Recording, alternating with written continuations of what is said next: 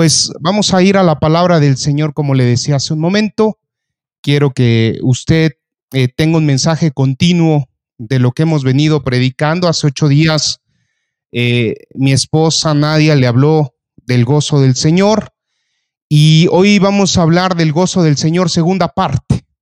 Vamos a tener esta segunda parte del gozo del Señor, así que eh, es importante que usted lo comprenda. Bueno, voy a ir al chat rapidísimo de los que nos están siguiendo por, para felicitar a los que cumplieron años esta semana. Si hay algún cumpleañero que nos hayan dicho por ahí, quiero, quiero saludarlos, quiero felicitarles ahí a los que cumplieron años. Bueno, por lo menos aquí eh, no, no, no, no, no, han publicado nadie de cumpleaños. Bueno, eh,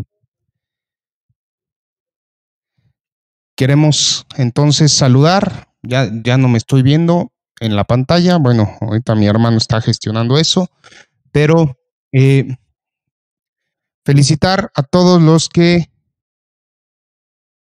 a, todos los que cumplieron años. Felicidades, que Dios les bendiga y les dé muchos años más de vida. Entonces, dejamos para el final las felicitaciones. Bueno, vamos a ir a la palabra del Señor, mi hermano, vamos a, a dirigirnos al mensaje. Y en esta ocasión, pues le decía, mucho tiene que ver con eh, el gozo del Señor. Eh, ¿Por qué hago énfasis en el gozo del Señor? Bueno, porque eh, esta situación que hemos vivido, extraordinaria, ¿verdad? Está afectando otras áreas de nuestras vidas. Ha afectado la vida social, ha afectado nuestra vida ministerial, ha afectado también nuestra vida familiar o la rutina familiar, ha afectado a nuestros hijos en, a nivel educativo, pero también ha afectado a los que tienen negocios, a los que tienen, tenemos trabajo, también nuestra rutina de trabajo se ha visto afectada y algunas otras circunstancias como salud y lógicamente economía. Entonces, en estas circunstancias que hemos estado viviendo, es muy fácil que la gente se sienta oprimida, ansiosa, desesperada. Si a esto le sumamos toda la adversidad que por naturalidad tenemos, eh, los conflictos con la esposa, con el esposo, con los hijos, eh, si a esto le sumamos eh, las pequeñas inconveniencias de la vida diaria, bueno, pues entonces empieza a formar, pareciera que una, una burbuja alrededor nuestro donde es imposible sentirse en paz o sentirse gozoso. mi esposa hablaba de, de hace ocho días que pues habría que recuperar el gozo de la salvación.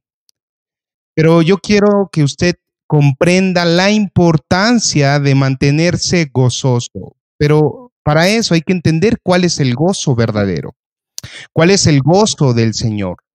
Hay que entender para qué sirve, cómo es, cómo lo obtengo. Y esa es eh, la intención del día de hoy. Yo quiero que terminando esta prédica usted se sienta en plenitud de gozo.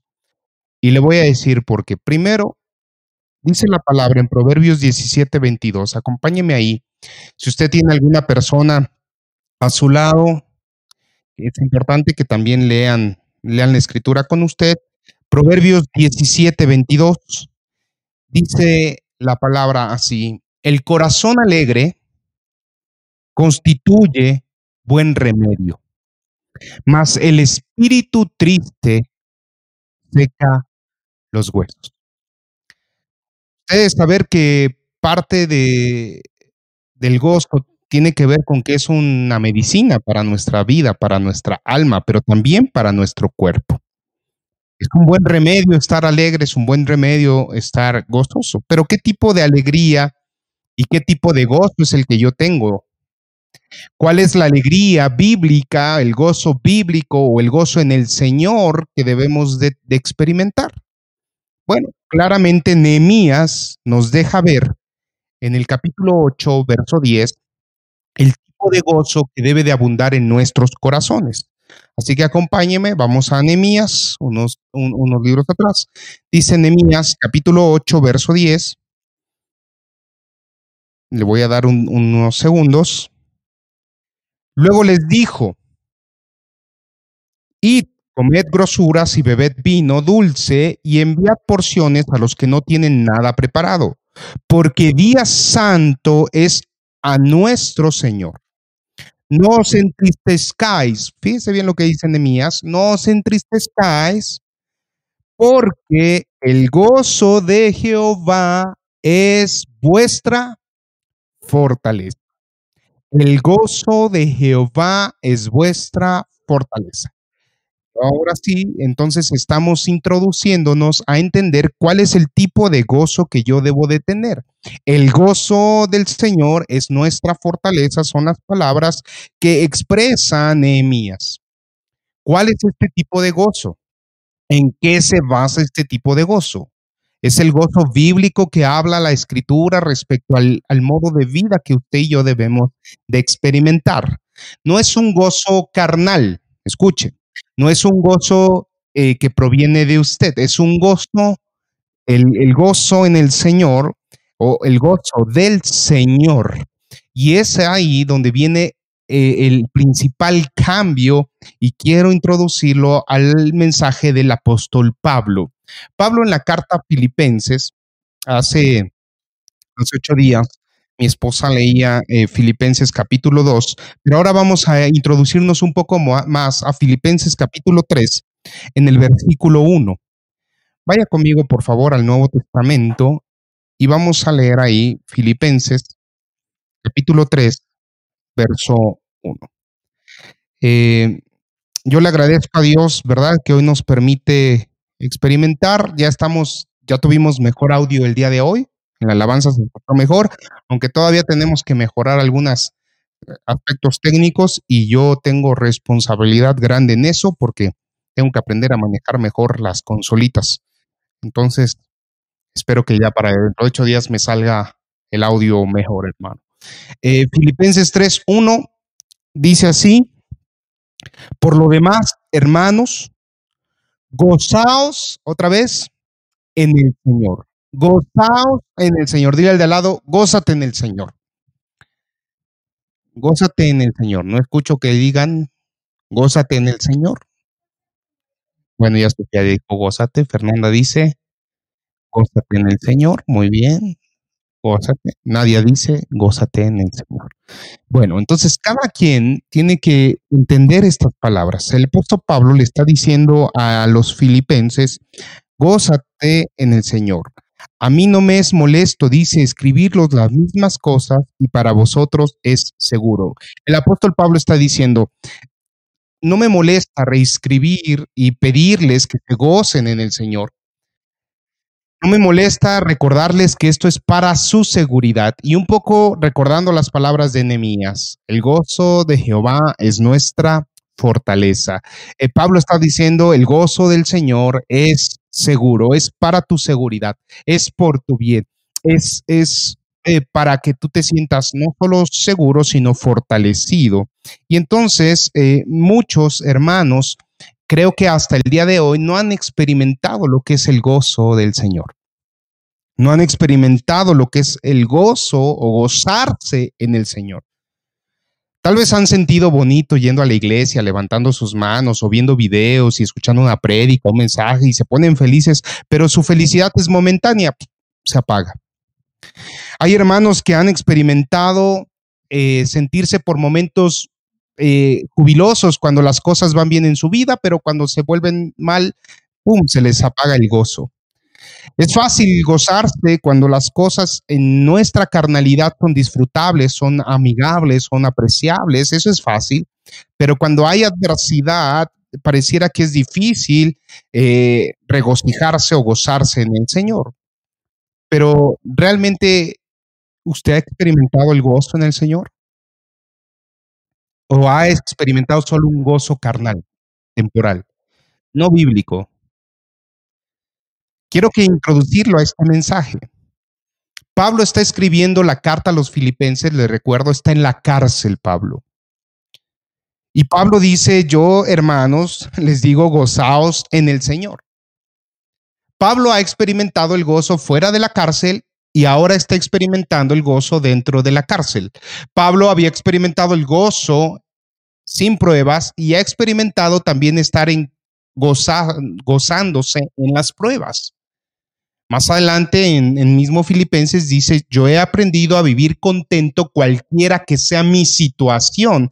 Es decir, yo sé cómo mantener el gozo siempre en mi vida. Y la pregunta es, ¿usted sabe mantener el gozo del Señor? ¿Lo ha experimentado? Estoy seguro que algunos ahorita ya están dudando si conocen el gozo del Señor. Porque si usted al día de hoy no se mantiene contento, gozoso, es que no ha conocido el gozo del Señor. Usted ha conocido un gozo efímero, carnal, almático, no el gozo espiritual, no el gozo que proviene del Señor.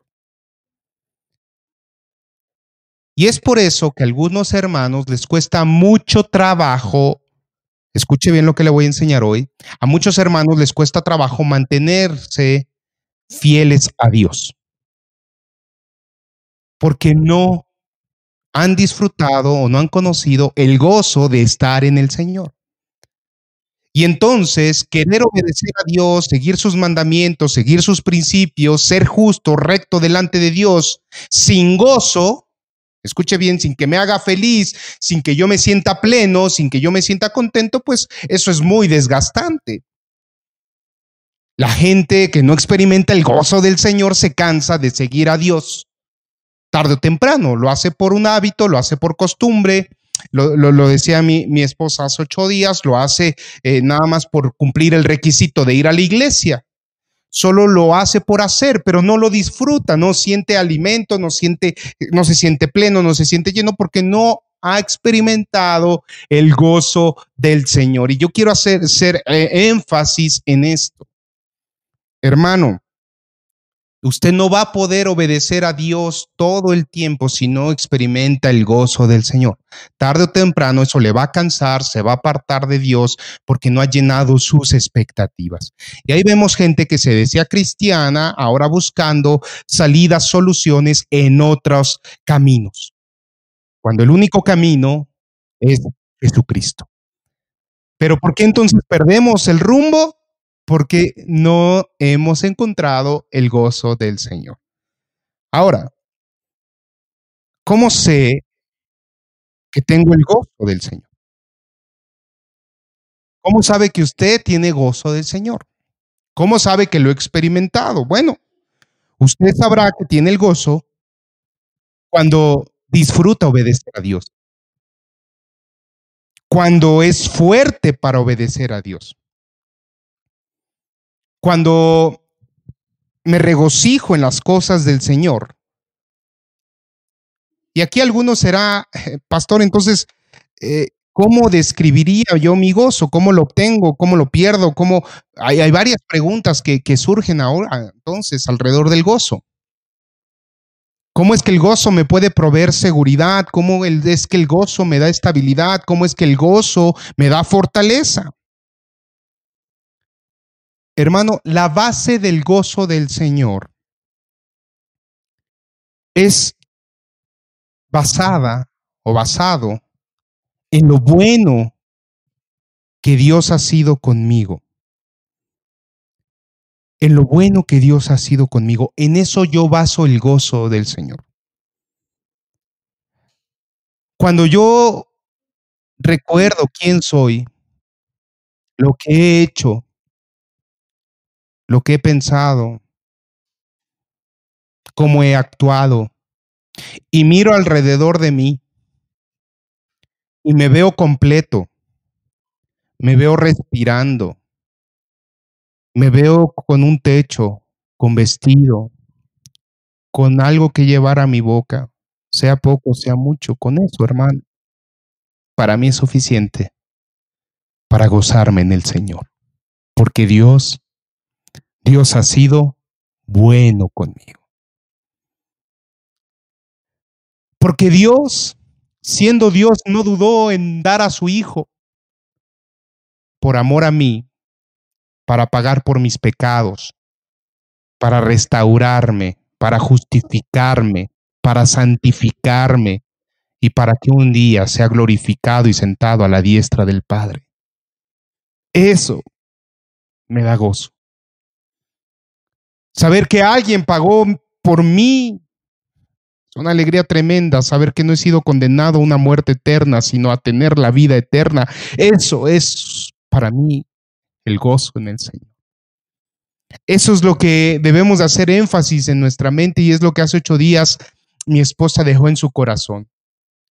El gozo de tu salvación. Haz volverme el gozo de tu salvación, decía David y citaba el ejemplo. Yo hoy te digo, hermano, cuando tú pierdes de vista eso, cuando tú pierdes de vista lo bueno que Dios ha sido contigo, entonces las cosas te parecen injustas. Las cosas te parecen pesadas. Cualquier situación mala que venga a tu vida, dices, ¿por qué, Señor? ¿Por qué a mí? Yo que ahora que he orado por ti, que he orado contigo, que he leído tu palabra, que he estado más cerca de ti, viene tanta adversidad a mi vida y entonces, hermano, usted está perdiendo de vista lo bueno que Dios ha sido con usted. Y déjeme decirle el otro, la otra base que sustenta el gozo. Son dos pilares. Uno es lo bueno que Dios ha sido y el otro pilar es creer en la soberanía de Dios. Sabiendo que aún toda esa adversidad que viene a su vida, lo prediqué yo hace 15 días, o hace tres semanas, una, un mes, todas las cosas son para bien para aquellos que aman a Dios. Van a ser una sinergia, recuerda la palabra sinergia, para obrar para mi bien. Entonces, cuando yo tengo esto en la mente, sé que Dios ha sido bueno conmigo y sé que es soberano Dios en mi vida. Entonces, hermano, yo no pierdo de vista estas cosas, porque si las pierdo de vista, entonces pienso que Dios es injusto, las cosas se me hacen pesadas, obedecer. Hay gente que cuestiona y dice, pastor, ¿por qué tengo que obedecer? ¿Por qué tengo que hacer las cosas que Dios manda? Si no me va bien. Yo veo gente que viola los mandamientos de Dios, veo gente que viola los pactos de Dios, que ni se congrega, que ni ora y están mejor que yo. Hermano, usted ha perdido el gozo del Señor. Usted ha perdido el enfoque del Señor. El gozo es parte del fruto de Dios. No es algo que dependa de mí. Es algo que no tiene nada conmigo el gozo del Señor.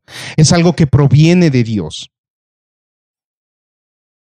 En Gálatas 5, 22 y 23, cuando describe los frutos del Espíritu, si quiere vaya ahí un par de libros atrás. Gálatas 5, verso 22. Dice, más el fruto del Espíritu es que amor, gozo, se, fija cómo comienza amor. Primero Dios te amó, pero inmediatamente que te amó, te inundó de algo que puedes producir en ti, que es gozo. El gozo es algo espiritual, hermano. El gozo del Señor es algo espiritual. Quiero que lo escuche, que lo entienda, que hoy lo abrace. No es un gozo carnal. El gozo del Señor no tiene nada que ver conmigo. Eso me lo da Dios, me lo dio Dios cuando murió en la cruz por mis pecados.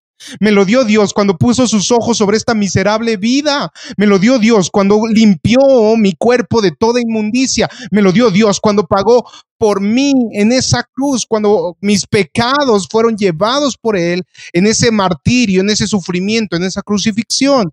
Ese gozo no tiene nada que ver conmigo. Él me lo dio. Me lo dio por gracia, me lo dio por amor. Eso nunca lo debo de olvidar, hermano. El gozo del Señor descansa en lo bueno que Él ha sido conmigo y en la soberanía de Dios sobre mi vida. Cuando yo tengo esos dos pilares afirmados, hermano, no me va a costar trabajo vivir cualquier circunstancia como el apóstol Pablo y decir y escribir y decirle a los hermanos, gózate en el Señor. Es más, terminando esta prédica, yo le invitaría a que usted le mandara un WhatsApp, un mensaje, pusiera en su Facebook, gózate en el Señor. Que la gente entendiera que el gozo de Dios viene de Él es por Él. No tiene nada que ver conmigo. No tiene nada que ver con mi carne, no tiene nada que ver con mi placer. Porque la gente mezcla el concepto de gozo con la alegría carnal. Y no, hermano. El gozo del Señor proviene solo de Él. Yo no tuve nada que ver en mi salvación y no tengo nada que ver en lo que me pueda acontecer mañana. Escúchelo. Yo no tengo nada que ver con eso, solo Dios. Yo no hice nada para ser salvo y no puedo hacer nada para mañana seguir vivo. Eso viene del Señor. Escuche bien, soberanía de Dios y lo bueno que Dios ha sido, su salvación. Cristo pagó por mis pecados, una vez y para siempre. Él dio su vida por mí, resucitó al tercer día dándome seguridad de que un día yo también voy a resucitar. Me ha dado vida eterna y me puso al lado del Padre para siempre. Eso me da gozo, seguridad, fortaleza para seguir adelante. Y en medio de la adversidad, yo pueda decir, bendito sea el Señor. Porque en lo bueno y en lo malo Él está conmigo. Porque Él pelea mis batallas. Pero ¿qué es lo que pasa? La gente basa su gozo, su alegría en circunstancias. Pero si estamos aprendiendo que el gozo no viene de circunstancias, el gozo viene del Señor, entonces las circunstancias no tendrían que ver en nada con mi gozo. ¿Está de acuerdo? Si estamos aprendiendo que el gozo viene del Señor, entonces las personas no tendrían nada que ver en mi gozo. Si el gozo viene del Señor, entonces las cosas que tengo o no tengo tampoco pueden hacer nada y quitarme nada de eso, porque de ahí no viene el gozo. Es más, déjeme decirle que si usted está basando su gozo en las personas, su alegría, sus gozos en las circunstancias que vive, o está basando su gozo en, en las cosas que tiene o no tiene, ese gozo es meramente carnal, es temporal y es pecaminoso.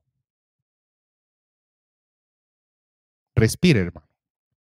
Ah, ¿Qué es lo que me está diciendo el pastor ahora? Sí. El gozo del Señor no es el gozo carnal.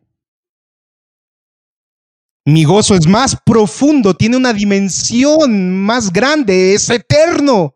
El gozo que usted está pretendiendo obtener es un gozo temporal, es lo que el mundo ofrece.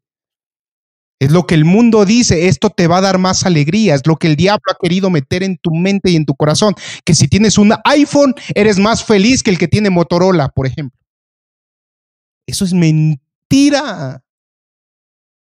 Y el que tiene Motorola es más feliz que el que no tiene más que un, un maizoro, un celular ahí todo viejo. Y el que tiene celular es más feliz que el que no tiene.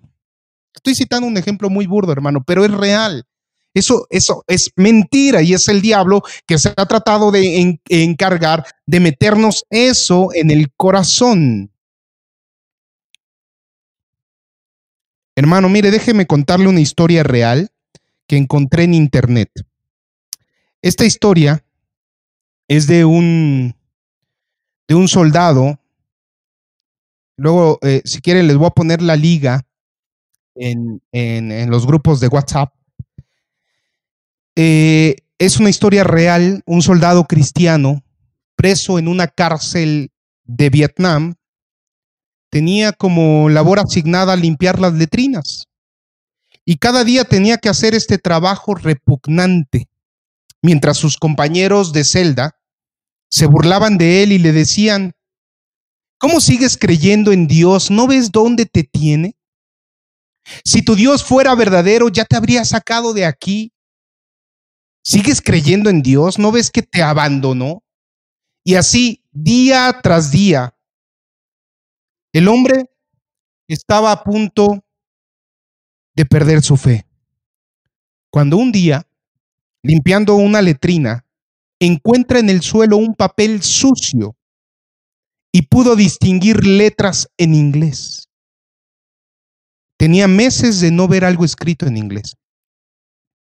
Así que a pesar de estar sucio, se lo echó en el bolsillo y lo llevó a su celda. Esa noche logró limpiarlo como pudo y con la ayuda de una pequeña linterna que había logrado conseguir, leyó. Por lo cual, estoy seguro de que ni la muerte ni la vida, ni ángeles ni principados, ni potestades, ni lo presente, ni lo porvenir, ni lo alto, ni lo profundo, ni ninguna otra cosa creada nos podrá separar del amor de Dios que es Cristo Jesús, Señor nuestro. Estaba leyendo Romanos 8, 38 y 39. En ese momento, su fe quedó inmediatamente restaurada. Con el tiempo, se enteró que un oficial de Vietnam le fue dada una Biblia una vez por un misionero. Él rechazó en el primer momento y al final terminó aceptándola con el compromiso de que cada vez que leyera una página, la usaría para limpiarse cuando fuera al baño a hacer sus necesidades. ¿Se fija? Ahí el oficial agarraba la, la hojita de la Biblia para limpiarse la popó, literal. Y ahí estaba, sucio. Lo que ese hombre rechazó de la palabra de Dios fue lo que Dios usó para mantener con vida y con fe a su hijo en aquel duro lugar. Cada día el soldado fue recogiendo esas hojas sucias hasta tener casi todo el libro de Romanos. Y el Señor le demostró que no importa qué tan bajo podamos caer, Dios nunca abandona a sus hijos. Qué bonita historia. Usted dígame si aquí Dios no mostró su soberanía, que en medio de cualquier circunstancia, Dios ocupa hasta un papel sucio para alimentar la fe de sus hijos. Porque la fe viene por el oír y el oír la palabra de Dios. Dios mostró que en medio de cualquier circunstancia ha estado con nosotros, hermano. Él es la fuente de mi gozo y nada me puede separar del amor de Cristo. ¿Cuántos dicen amén ahí? Amén. Porque mi gozo no es carnal, mi gozo es espiritual. Mi gozo viene del Señor, de lo bueno que ha sido Dios y de lo soberano que es Dios en mi vida. De ahí proviene mi gozo. Si yo entiendo esto, hermano, no va a haber circunstancia que me arrebate el gozo eterno el gozo que proviene del Señor. No habrá pandemia que me lo quite. No habrá eh, escasez económica, ni familiar, ni problema eh, eh, económico, ni material, ni de salud que me pueda robar el gozo del Señor. Así que ahora puede usted imaginar cómo Pablo estaba escribiendo en esa cárcel, pasando frío, escribiendo a los filipenses, regocijaos en el Señor. Se los digo yo que he entendido que el gozo es espiritual y no me canso de escribirles nuevamente, regocíjense en el Señor. Es una orden de Pablo, vivan el gozo del Señor. No vivan el gozo del mundo. Porque Satanás se ha encargado desde la creación del hombre de tratar de robar este fruto de una forma sutil, metiendo ideas en tu mente y en tu corazón. Si tuvieras eso Si tuvieras ese carro, serías más feliz. Si tuvieras esa casa, serías más feliz. Si tuvieras ese cuerpo, serías más feliz. Si tuvieras más dinero en la cuenta, serías más feliz. O si tú ganaras esos ingresos, serías más feliz. Es lo que el diablo quiere, ¿eh? arrancarnos el gozo espiritual y convertirlo en un gozo carnal, efímero, y que el, cristiano esté tropezando y que le sea pesado seguir al Señor porque ha sustituido su gozo eterno por el gozo material, el gozo temporal. Es así como Satanás engañó a Eva, como engañó al hombre diciéndole, si comieres serías como Dios, serías más feliz. La codicia. De hecho, en los mandamientos de Dios, en el décimo, no codiciarás nada de tu prójimo, ni la mujer, ni el caballo, nada, nada de él. ¿Por qué cree que el Señor nos habla de no codiciar? ¿Por qué cree que el Señor dice el principio de todos los males es el amor a qué? Al dinero. ¿Se fija? Dios ha querido guardar nuestro corazón de no ser engañado y mantener el gozo eterno. Ahora es por eso que usted puede entender que cuando Jesucristo llega a la cruz, dice perdónalos porque no saben lo que hacen. porque nunca perdió el gozo en el Señor. Sabía lo bueno que era Dios, lo bueno que es Dios y la soberanía de Dios. ¿Por qué Pablo murió alegre? Porque había experimentado el gozo en el Señor. ¿Por qué los apóstoles fueron capaces cada uno de dar su vida por el Señor? Porque habían conocido lo bueno que había sido Dios, lo soberano, y lejos de lo que muchas iglesias de falsa doctrina de la prosperidad señalan, porque se ha metido ahí esto, y esto va en contra del gozo del Señor. Que teniendo más eres más feliz, eso es mentira. Mi plenitud es Cristo. Me ayudan a conectar la computadora, se va a apagar. Mi plenitud es Cristo. Aquí está este cable. El, el del TP-Link, desconéctalo, Mario. Y aquí está el cable. Perdónenme, aquí hubo un problema. Este cable, rápido.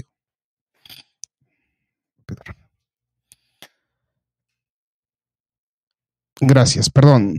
Ah, antes de que se me cortara la transmisión, hermano.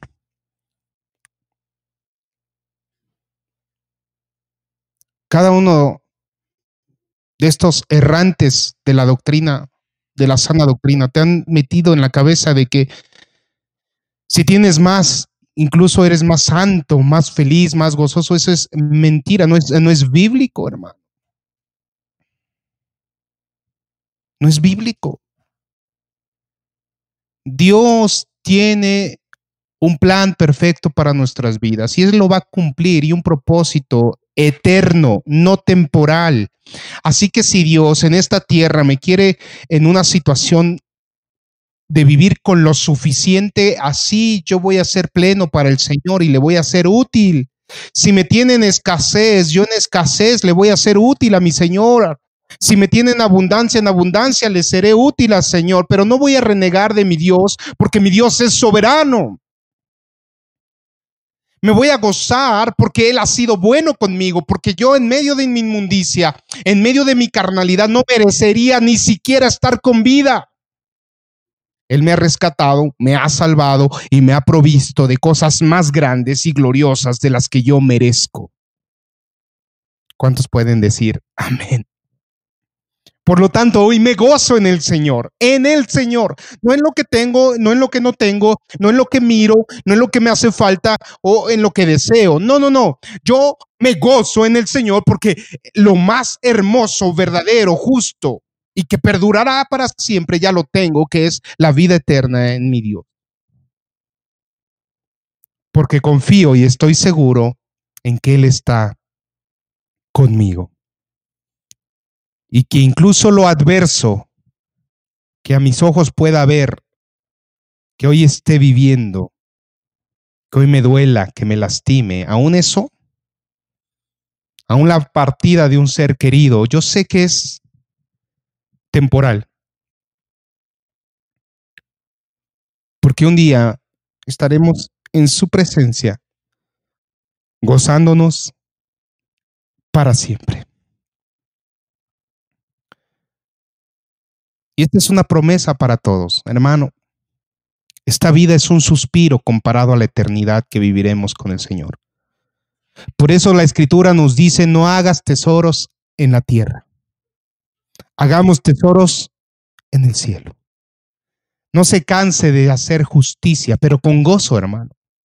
Con alegría, entendiendo que Dios ha sido bueno con usted y que de lo que de gracia ha recibido, de gracia también hay que darlo. Hay que ayudar a la viuda, al huérfano, al desamparado. Hay que ver y animar a otros a que conozcan el verdadero gozo de la salvación, que conozcan el gozo de la soberanía de Dios, que conozcan el gozo en el Señor. No ponga sus ojos en las cosas de este mundo. Porque primera de Juan capítulo 2, verso 16, claramente señala, porque todo lo que hay en el mundo, los deseos de la carne, los deseos de los ojos y la vanagloria de la vida, no provienen del Padre, sino del mundo. Lo repito, para aquellos que les gusta estar a la moda y vestir con ropa de marca y están preocupados porque su computadora sea Mac y no sea eh, de otra marca, ¿verdad? Para aquellos que les gusta traer Oggy Jeans o Calvin Klein o Ralph Lauren, o aquellos que están preocupados por, por lo que la gente piensa, hermano, todo lo que hay en el mundo, los deseos de la carne, los deseos de los ojos y la vanagloria de la vida, no provienen del Padre, sino del mundo. Primera de Juan 2.16. Eso no te va a dar el gozo que estás buscando, hermano. Eso no te va a dar la paz que te estás buscando. El gozo y la paz provienen del Señor. Yo no tengo nada que ver ahí. Es lo que Dios me ha dado en su benevolencia y en su soberanía que el gozo del Señor esté presente siempre en tu vida. Quiero leer un último salmo contigo, hermano. 28.7. Aquellos que les gusta subrayar su Biblia, trato siempre de darles un versículo que puedan ustedes recordar, que puedan ustedes subrayar. Y este salmo este versículo del Salmo 28 es un buen verso para recordar hoy y siempre. Jehová es mi fortaleza y mi escudo. En él confío mi corazón y fui, perdón, en él confió mi corazón y fui ayudado, por lo que se gozó mi corazón y con mi canto le alabaré. En Él. Él me ha dado un gozo que nadie, hermano, y nada podrán quitar, porque ese es el gozo en el Señor, el gozo eterno. Que Dios le bendiga, hermano, y que realmente usted obtenga este gozo. Recuerde quién es Dios y lo que ha hecho por usted. Recuerde lo bueno que Él ha sido. Recuerde su sacrificio en la cruz, recuerde su resurrección, recuerde su vida eterna. Eso es suficiente para, para tener ese gozo siempre presente. Recuérdelo, hermano. Dios es bueno, Dios es soberano. Él tiene nuestras vidas bajo control. No hay nada que pueda robarnos entonces, ahora, el gozo en el Señor. Que Dios les bendiga y les llene de paz y de un gozo eterno. Vamos a orar. Padre, gracias.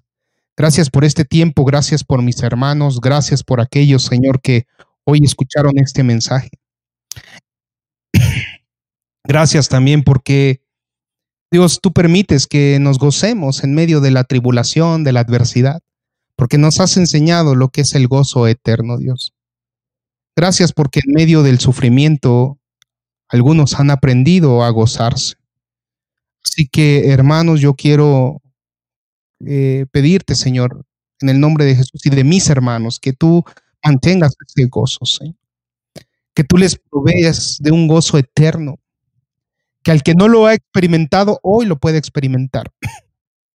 Que esta palabra tuya le redarguya su corazón y le muestre, derribe toda altivez, toda soberbia y vea que ha sido bueno con él, Señor. Que porque si fuera por nuestras obras, no tendríamos ni siquiera, Señor, el derecho de existir.